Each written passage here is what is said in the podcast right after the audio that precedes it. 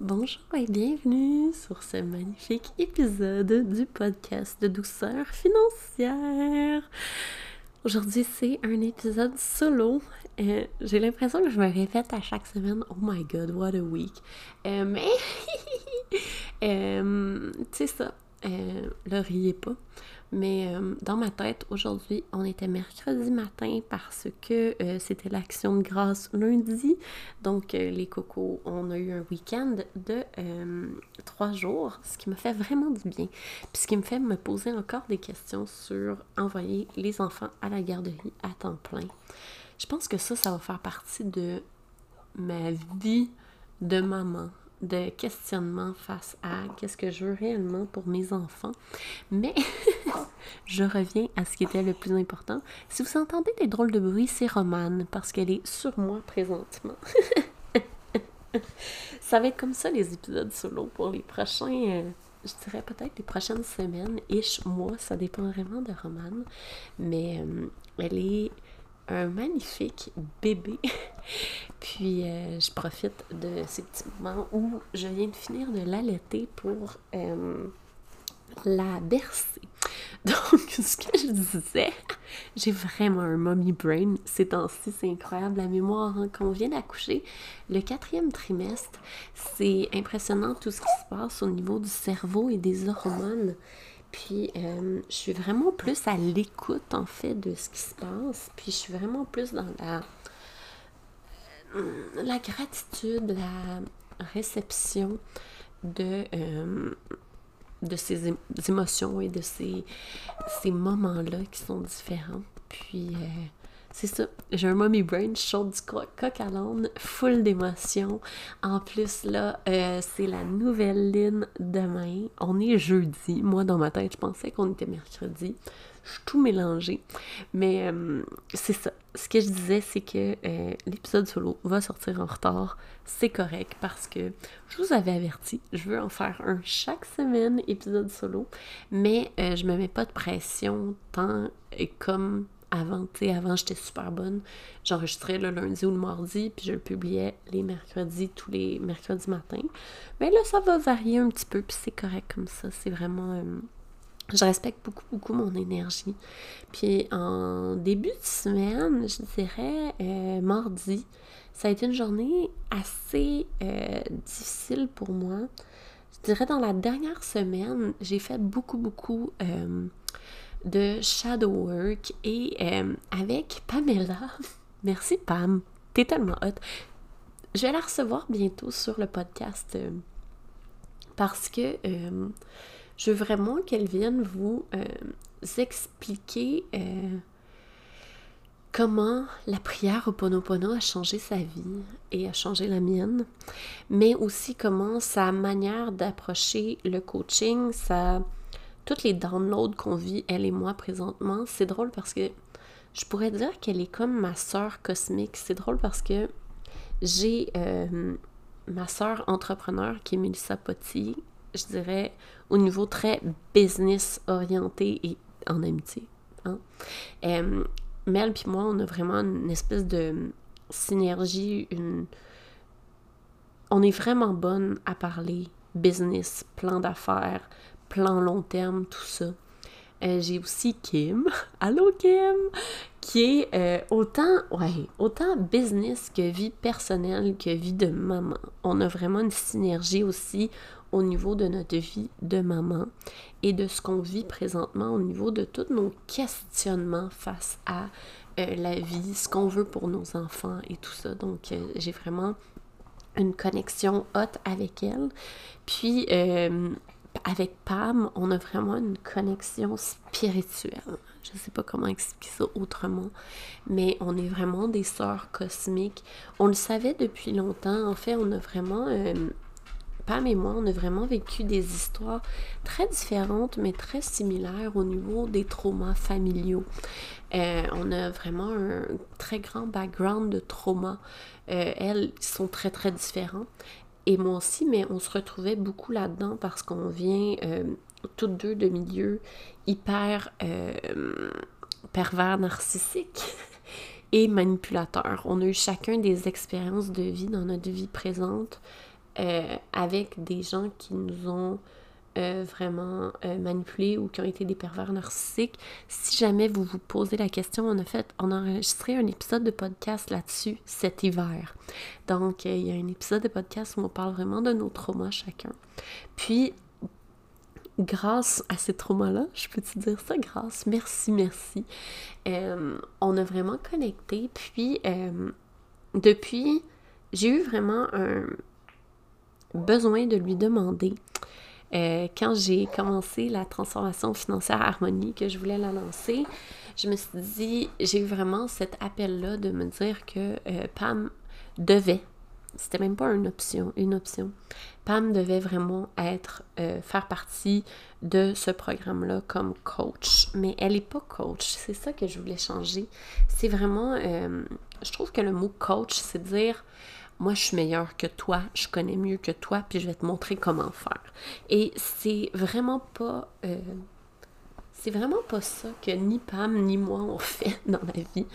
Euh, j'aime dire qu'on est peut-être des mentors, des guides, euh, et on va jamais, jamais avoir la prétention de dire qu'on sait ou qu'on connaît. Euh, on va plutôt ouvrir des possibilités. Moi, je, Pam me dit toujours, Jen, toi, tu euh, ouvres des portails avec euh, une, un espèce de passe-partout, tu sais, comme un multipasse.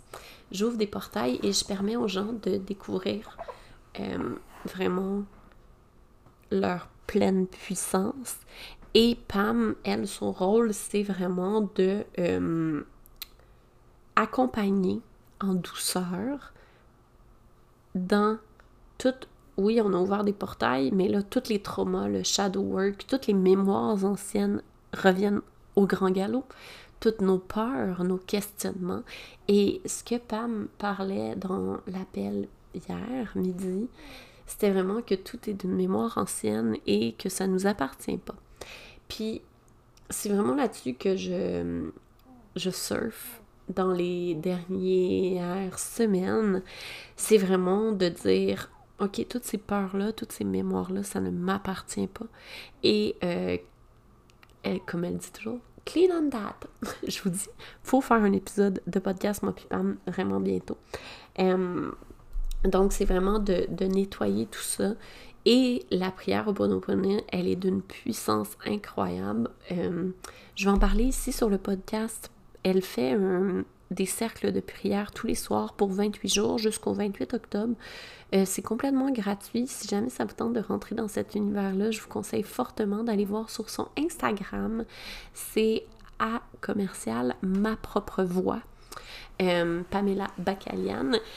Pour de vrai, allez découvrir le l'univers du. C'est vraiment euh, magique, transformateur et plein d'amour, plein de compassion, plein de résilience et de gratitude. Parce qu'on s'entend, on dit merci, je t'aime, pardonne-moi, pardonne-moi s'il vous plaît et je suis désolée. C'est, ça la, la base. Puis c'est vraiment d'être dans l'amour complet. Et je me suis rendu compte que merci maman.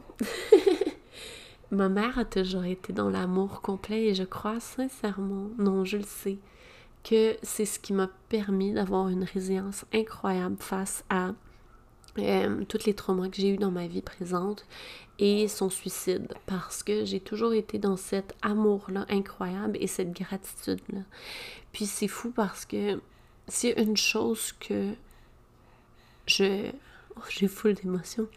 Je sais vraiment je le sais, au plus profond de mon être, c'est que ma mère m'a aimé inconditionnellement et me l'a toujours prouvé, me l'a toujours démontré et elle a toujours été dans la gratitude.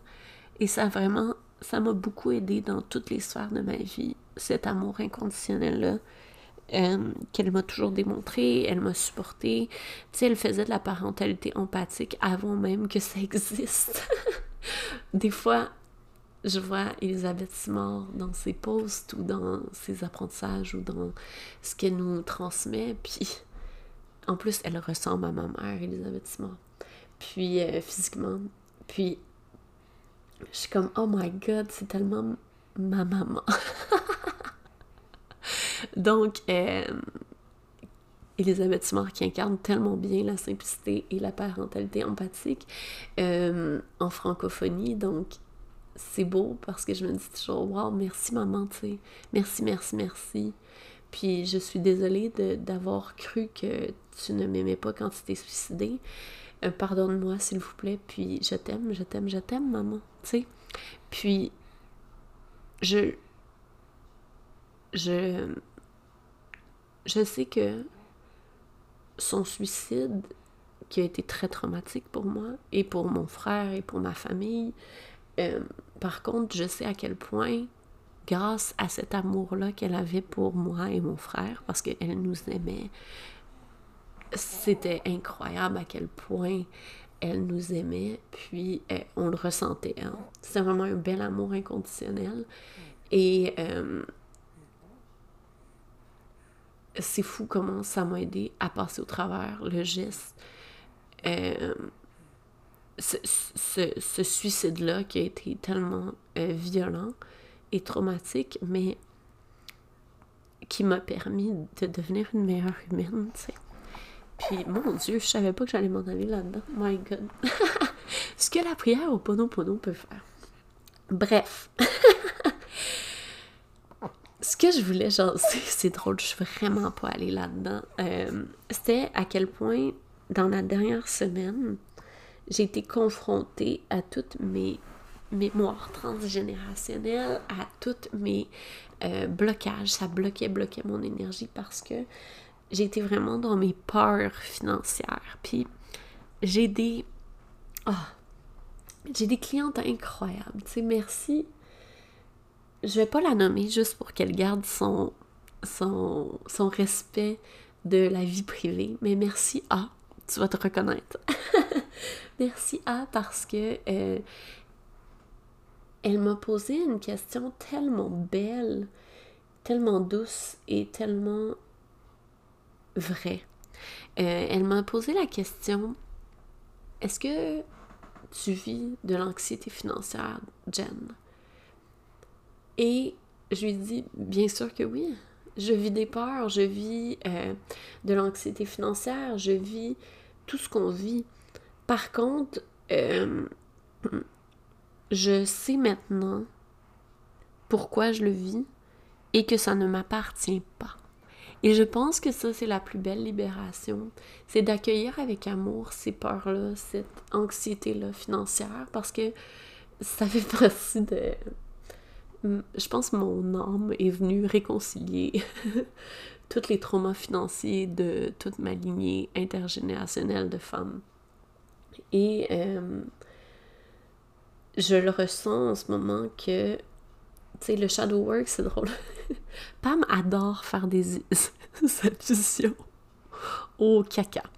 Et là, elle parlait de purin. Tu sais, le purin, au début, c'est comme, ça pue, mais c'est de l'eau, c'est facile. Creuser. On peut aller. Puis là, on creuse. C'est quand même facile, tu sais. Pelleter de l'eau, ça va. On pèle, on pèle. Puis à un moment on tombe dans le purin un petit peu plus, euh, tu sais, les sédiments. Puis à un moment on tombe dans le goudron. Hein? Le goudron, c'est tough. C'est impossible quasiment. Tu te dis, mais j'arriverai jamais jusqu'au fond, de mon shadow work. Et je te dirais que la semaine passée, j'étais dans mon goudron. Euh, et la pépite d'or est juste en dessous, tu les, les lingots d'or sont en dessous de tout ça. Puis, je me disais, c'est un peu comme quand on finit un marathon ou quand on finit une randonnée pédestre très, très exigeante euh, pour le corps ou un effort physique extrêmement exigeant. Puis tu sais, on voit la ligne d'arrivée, puis on se dit, OK, mais je sais même pas comment mon corps va faire pour se rendre et je vais... ou un accouchement. Et je vais juste complètement sortir de mon corps et je vais continuer, continuer, continuer, malgré la douleur, malgré le fait que je suis convaincue que je vais jamais y arriver le fait que je trouve ça tellement loin, cette ligne d'arrivée-là, ben je, me sentais comme ça la semaine passée. Puis je me disais, je suis en train de prendre des décisions encore, des décisions égoïstes, des décisions euh, juste pour moi, puis j'amène ma famille là-dedans, mes enfants, mon chum. Tu sais, des fois, je me sens vraiment comme une crise de folle qui amène son chum dans tous ses projets, puis qui euh, fait subir ça à mon chum. Puis le déménagement en ce moment qu'on vit, euh, ben, la, vente la, mise en vente de la maison, le déménagement, j'ai poussé fort au printemps. Au printemps, j'étais comme, on déménage, c'est tout, c'est de même. Puis à un moment j'ai lâché prise complètement, je me suis abandonnée, puis je me suis dit, garde, Alexis, mon chum, va me revenir quand lui va être prêt. Moi, ça sert à rien de lui en parler encore, Puis à il m'est revenu avec ça, donc je sais que je ne l'ai pas forcé parce qu'il est complètement, il serein là-dedans. Puis, comme là, en ce moment, je ressens vraiment l'appel qu'il faut qu'on quitte le Québec, puis qu'on s'en aille euh, vivre dans un endroit où il y a moins de restrictions COVID et où on pourrait vraiment avoir un cocon familial, tu sais. Puis, je le sais comment il fonctionne, mon chum, maintenant. Ça fait huit ans, tu sais, qu'on est ensemble.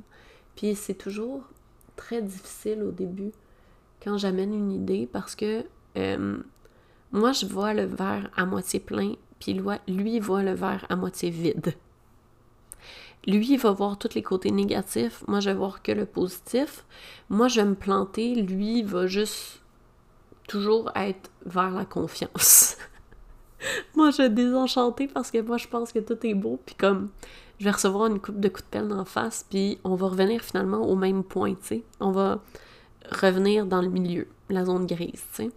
Parce que, admettons, moi, je suis dans le noir, puis admettons, lui est dans le blanc, mais là, on majore, floup, on fait des compromis, tout ça, puis on arrive dans notre zone grise. Puis là, j'ai vraiment besoin d'être dans un milieu de vie euh, où j'ai pas l'impression que je scrape mes enfants.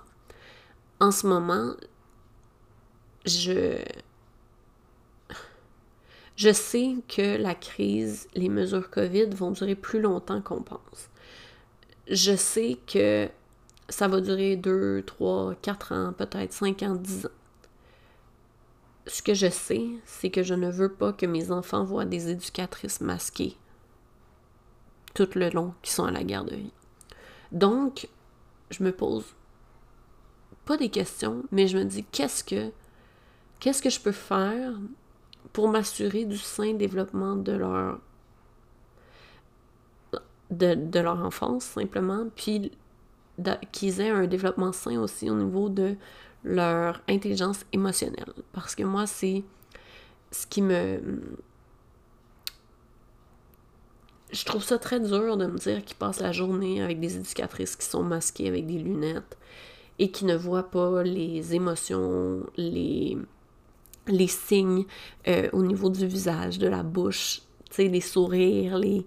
et que euh, ça s'appelle un visage impassible. Donc, c'est quelque chose qui me tracasse depuis le mois de juin, euh, juillet, quand ils sont retournés à la garderie. Parce que nous, on était confinés vraiment longtemps à Montréal. on a juste eu accès aux garderies en début juillet. Puis, ensuite, ça a été vraiment de me dire OK, mais Jen, le gouvernement n'a pas l'air de bouger là-dessus. Ça n'a pas l'air de les déranger, ça n'a pas l'air d'être une priorité présentement, les enfants. Donc, les contraintes vont rester. Maintenant, ma job à moi, pour être bien là-dedans, c'est de me dire qu'est-ce que je peux prendre en ce moment comme action, tout en restant dans la légalité, tu sais. Parce que je trouve ça très difficile en ce moment parce que dès que tu questionnes les mesures en place, tu te fais passer pour un complotiste. Je me suis fait dire que j'étais une complotiste, puis moi, je suis comme. Pour de vrai, le trois quarts des complots, j'ai connais pas parce que je m'intéresse pas à ça. Mais ce qui me. Je me questionne face à toutes les contraintes qu'on impose à euh, nos enfants, nos adolescents, nos tout petits. Puis, euh, en ce moment, je sais que ce que je comprends ce que j'observe du gouvernement québécois, c'est qu'on va rester dans des restrictions très, très euh, grosses pour plusieurs temps. Euh, donc, là, je me dis, bon, moi maintenant, si moi je suis pas à l'aise avec ça, qu'est-ce que je peux faire? Et quelle action je peux faire? Et de me dire, ben, je vais aller dans un pays où il y a moins de.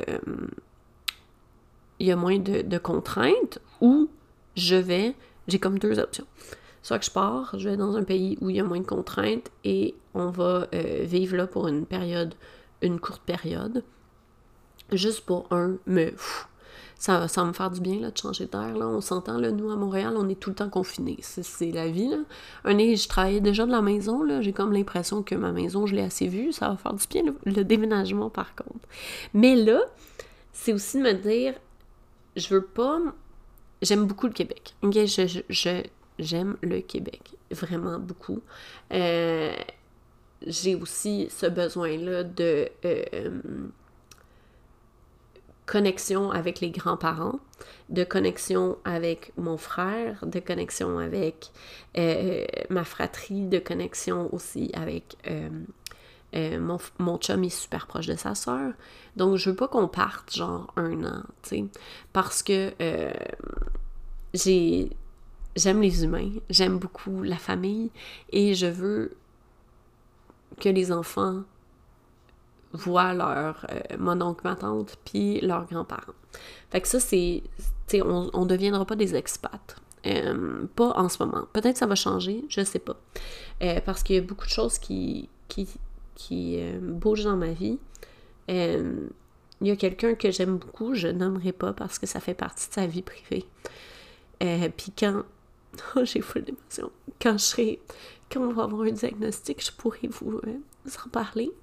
Mais il y a quelqu'un de ma famille qui est très importante pour moi, qui est en ce moment dans un diagnostic de, de maladie incurable, dégénérative. Euh, je l'ai su il y a trois jours, je l'ai su euh, lundi. Puis ça m'a fait beaucoup de tristesse parce que j'aime beaucoup, beaucoup cette personne-là. Puis je sais que pourquoi cette personne a cette maladie-là, c'est qu'il faut vraiment qu'elle s'arrête, là. Puis qu'elle euh, profite de la vie, Chris. Puis c'est en ayant un, un diagnostic de maladie incurable et de mort qu'elle va enfin profiter de la vie. Je trouve ça tellement stupide, là. Mais bon. Euh, jamais je vais dire à cette personne-là qui est stupide, là. Mais. la vie nous oblige parfois à arrêter complètement, puis nous met un diagnostic horrible. Désolée pour euh, le sniffage et les pleurs, mais ouf, c'est venu me rentrer dedans vraiment solide parce que c'est une des personnes que j'aime le plus au monde. Puis, je sais, moi, la mort fait partie de ma vie, là. J'ai vraiment vécu beaucoup, beaucoup de deuil. Puis, je suis pas prête à ce que mes enfants fassent ce deuil-là en ce moment. Puis je suis pas prête encore à laisser aller cette personne-là vers la mort. C'est vraiment quelque chose qui me rend extrêmement triste. Puis c'est. c'est tu sais, j'ai vraiment dans mes mains en ce moment qui est la vie, qui est une petite vie toute neuve de deux semaines et demie. Ben, presque trois semaines demain. Puis, j'ai toujours la mort qui fait partie de ma vie aussi, qui est toujours là. Puis, mais je sais que c'est là pour quelque chose. Euh, cette maladie-là, pour cette personne-là que j'aime tellement. Euh, je sais que forcément, elle va pas mourir demain matin. Là. Ça, euh, c'est une maladie dégénérative. C'est juste horrible à gérer psychologiquement et physiquement. Euh, on ne sait pas encore exactement ce que c'est. Euh, c'est le processus est quand même long euh, pour avoir peut-être un diagnostic, mais tu sais, à quoi ça sert un diagnostic des fois? Tu te dis, c'est de la merde. je vais juste arrêter l'enregistrement, je vais aller me moucher puis je reviens. Ouf, hein? Quelle émotion! Merci de m'écouter. Vous êtes genre ma thérapie une fois semaine. ah, j'ai bu de l'eau, j'ai séché mes larmes et je me suis mouchée. Mais bref, voilà, c'est venu chambouler un peu ma, ma, ma semaine. Euh, c'est venu encore plus aussi me, me dire que, oh my god, que je suis heureuse de mes choix présentement. Que je suis vraiment euh, heureuse de vouloir passer beaucoup de temps avec mes enfants, mon cocon familial, mon chum. Que je suis tellement heureuse d'avoir ralenti complètement euh, tout, ben de, tout mon processus en fait face à la surconsommation dans les, derniers, les dernières années. Euh, tout mon processus aussi au niveau de à quel point je me connecte avec qu'est-ce que je veux réellement, ma vision. Puis, cette grande nouvelle-là m'a fait vraiment remettre en question l'abondance financière. Parce que la personne qui est atteinte d'une maladie incurable, qu'on ne sait pas encore, a crissement l'abondance financière dans sa vie et est que sur ça et sur mettre le plus d'argent de côté possible pour sa retraite et ne va sûrement pas se rendre à sa retraite. Euh, c'est une personne qui a beaucoup d'argent et qui a été qui a fait beaucoup de sacrifices, je dirais, pour avoir autant d'argent et qui a focusé beaucoup sur le manque toute sa vie et qui n'a pas vraiment vécu sa vie jusqu'à date. Puis ça m'a vraiment c'est venu vraiment réveiller tous mes traumas, euh, toutes mes shadows, tout, toutes mes mémoires, tout mon subconscient, euh, tout ce que j'avais d'ancré dans ma vie face à l'argent. Et euh, je suis vraiment reconnaissante parce que ça m'a permis de faire vraiment, vraiment un beau clean on that ménage et de mettre à la poubelle beaucoup, beaucoup, beaucoup, beaucoup euh, d'anciennes mémoires, de, de, de blocage de subconscient euh, que j'avais. J'ai fait vraiment beaucoup de shadow work, j'ai vraiment pleuré beaucoup cette semaine. Puis j'ai vraiment accepté. Je me suis abandonnée dans ces émotions-là et puis ça m'a fait vraiment du bien parce que pour la première fois de ma vie, quand j'ai une nouvelle très euh, intense comme ça, j'ai été vraiment dans l'abandon total et j'ai accueilli ces émotions qui étaient plus intenses. Puis, je suis pas allée en victime de pourquoi ça m'arrive encore à moi, euh, pourquoi euh, j'ai besoin de vivre ça encore, parce que c'est pas moi qui ai besoin de vivre ça. C'est cette personne-là. Puis, je fais partie des dommages collatéraux. que ça affecte, mais c'est vraiment, cette personne-là doit faire vraiment un travail sur elle, doit prendre le temps de, de d'aller s'amuser là-dedans, puis si elle le fait pas, ben c'est correct aussi. Tu sais, on n'est pas tous obligés d'être au même niveau non plus. Puis je pense que c'est ça qui m'a beaucoup euh, challengé, parce que j'étais comme, tabarnak, pourquoi tu travailles encore? Genre, ça tente pas de prendre un mois de vacances puis de, de juste comme vivre le fait que t'as un diagnostic horrible qui s'en vient puis mais les gens sont incapables de sortir de cette roue infernale là parce que notre cerveau est tellement fort qu'on va rester notre intellect qu'on va rester dans une zone où on va aller dans le déni et l'évitement pour ne pas vivre ces grands traumas-là, ces grands chocs-là, ce grand shadow work-là. Puis j'ai tellement beaucoup d'amour pour cette personne-là parce que j'aurais été pareil 4-5 ans. Puis je pense que c'est ça aussi quand on a un éveil spirituel ou quand on a une... Euh, quand on a quand on rentre là-dedans, là, dans ce, ce 5D-là, euh, c'est de pas faire culpabiliser les gens qui sont dans le 3D ou dans le 4D. sérieux, notre job, c'est pas de faire comme Tu devrais aller faire du shadow work. Non, Chris, je dirais pas ça à cette personne-là. Chris est, est en en ce moment. Mon, la seule chose que je vais faire, c'est être là, dans une neutralité impeccable et de lui dire je t'aime, je t'aime, je t'aime, je t'aime. C'est tout. Juste l'envelopper d'amour. Elle n'a pas besoin, cette personne-là, que je lui dise ce qu'elle devrait faire.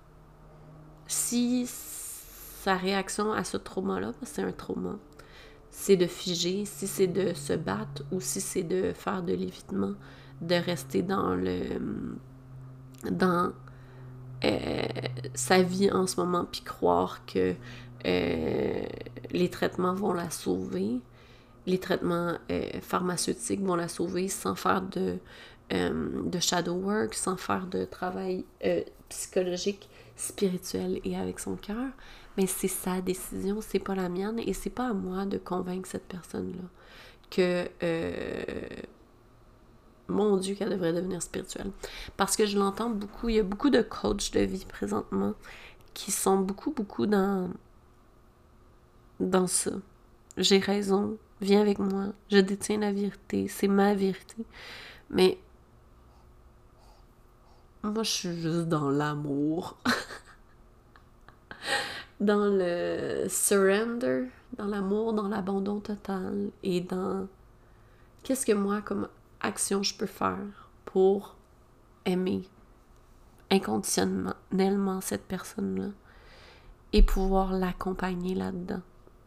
Je vais pas la guider, je vais pas la mentorer, je vais pas la coacher. Je vais juste l'accompagner là-dedans avec le plus d'amour possible et sincèrement, c'est le plus beau cadeau qu'on peut faire pour quelqu'un. Parce que cette personne-là n'a pas à vivre mon anxiété, ma tristesse. Et j'ai pas à lui déverser sur elle. Euh, donc c'est ça. Ça a été vraiment drôle de début de semaine, tu sais. T'apprends ça le jour de Thanksgiving, t'es comme tabarnak. Hein? J'ai un peu désenchanté, tu sais, je revenais des pommes, ça a été tellement une belle sortie, c'était notre première sortie en famille, tu sais, ça s'est vraiment bien passé. Le retour a été chaotique un peu, mais sais, Léo était hyper fatigué. Euh, d'habitude, ils font la sieste, les gars, à midi et demi. Là, il était une heure et demie quand on est embarqué dans l'auto, donc euh, nécessairement, nous, on a deux grands siesteux, OK? Puis Gaspard, au moins, tu sais, il y a trois ans, là, fait que c'est pas... Il arrive, on arrive à plus repousser la sieste, mais Léo a deux ans, là, tu sais, c'est ça. Il a besoin de sa sieste à midi et demi. Puis, euh, on est embarqué dans l'auto à une heure et demie, puis c'était 30 minutes, même pas de route, là, pour revenir à la maison. Puis, euh, fait que Léo, nécessairement, pauvre Coco, ben, il pleurait là, dans l'auto. Il était fatigué, on n'avait pas sa doudou, on n'avait pas le lait. Euh, donc, ben, il pleurait, ça a réveillé Romane. Nous, on a un Subaru Forester, fait que Gaspard est dans le milieu, il y a Léo d'un bord, Romane de l'autre. Euh, les trois rentrent dans la banquette arrière. Puis, fait que Léo braille sa vie et fait une crise parce qu'on sait qu'il est fatigué, on sait qu'il va s'endormir, mais c'est comme un 10 minutes très désagréable à vivre. Qu'est-ce que ça fait? Ben, ça. Romane, du haut de ces deux semaines, elle se dit c'est quoi ce bruit intense-là? Elle se met à brailler. Puis t'as Gaspard dans le milieu qui se bouche les oreilles puis dit Arrêtez de crier! Arrêtez! Je te dis, c'était n'importe quoi pendant 15 minutes. Et moi qui regarde mon chum en disant Ça paraît hein, que c'est notre troisième enfant. On est resté bien zen. on s'est dit, mener Léo va s'endormir. Puis Romane, parce qu'il n'y aura plus de bruit, va s'endormir aussi, parce qu'elle aime ça la voiture, là, à cet âge-là. Ça leur brasse les petites foufounes.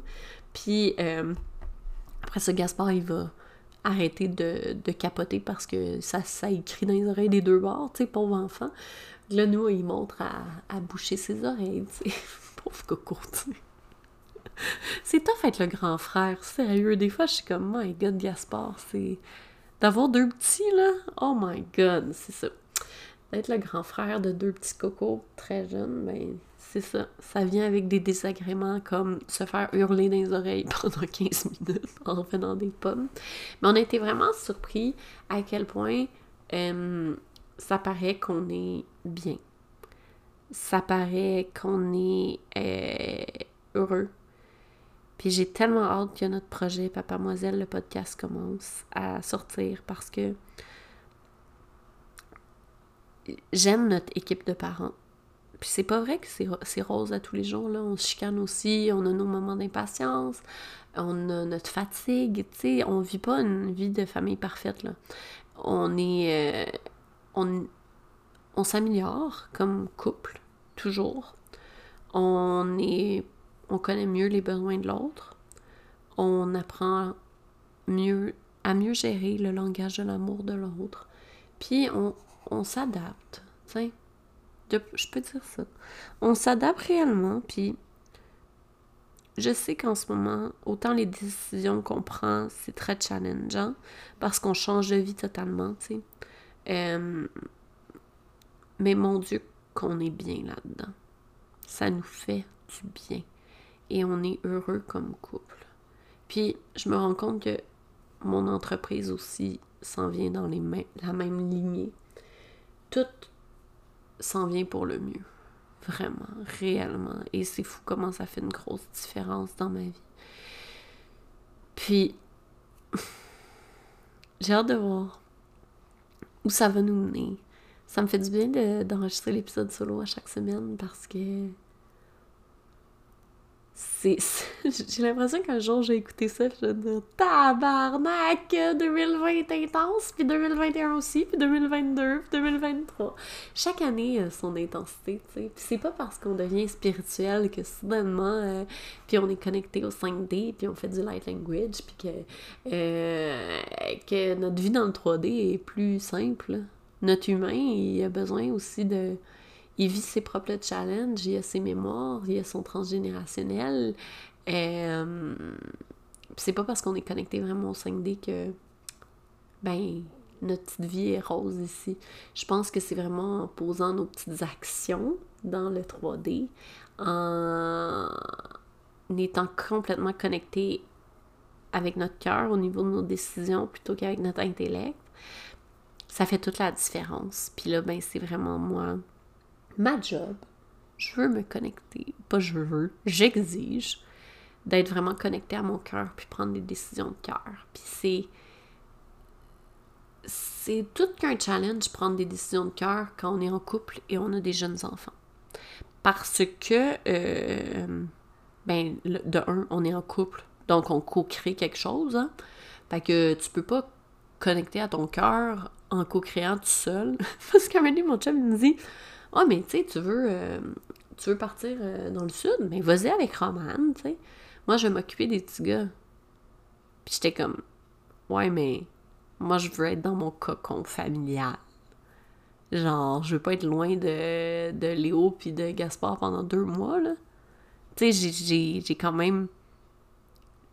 Ça, c'est un non négociable. Mais tu sais, ça fait partie de mon couple. Mon couple, c'est aussi ça, c'est qu'on se laisse aller les...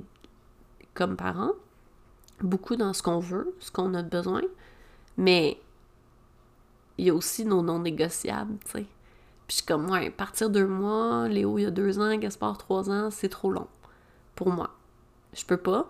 Puis à cause de la maudite quarantaine quand on revient de voyage, et ça rajoute deux semaines à tout, hein. Fait que euh, c'est un peu désagréable. Fait que je me sens euh, parfois vraiment brimée dans mes choix. Et j'essaie d'amener ça différemment en me disant non, c'est juste une manière de penser différente et des contraintes qui font que je vais devoir poser des actions différentes. Fait que bref, voilà, c'est ça. C'est ça qui s'est passé cette semaine. Voilà. Roman est incroyable. Elle dort sur moi tout le long de mon podcast. Je, Cet enfant est incroyable. Euh... J'ai vraiment des enfants incroyables et c'est dans les petites choses et la reconnaissance que je m'en rends compte. Genre ce matin, ça a été un beau matin. J'étais comme wow. Fait que c'est ça. Il y a des beaux matins, il y a des matins de merde aussi. Bref, c'est ça. Hey, merci de, de votre écoute. Merci vraiment. Merci aussi de votre patience parce que je sais que mes épisodes solo ne sortent plus juste le mercredi matin. Tranquillement, ça va revenir euh, à un horaire plus normal, mais merci beaucoup d'accueillir euh, ce, moment de. Mais ben, c'est ça, de pas d'horaire. Puis, merci vraiment pour vos beaux mots sur Instagram. Vous m'envoyez toujours des super beaux feedbacks de mes épisodes.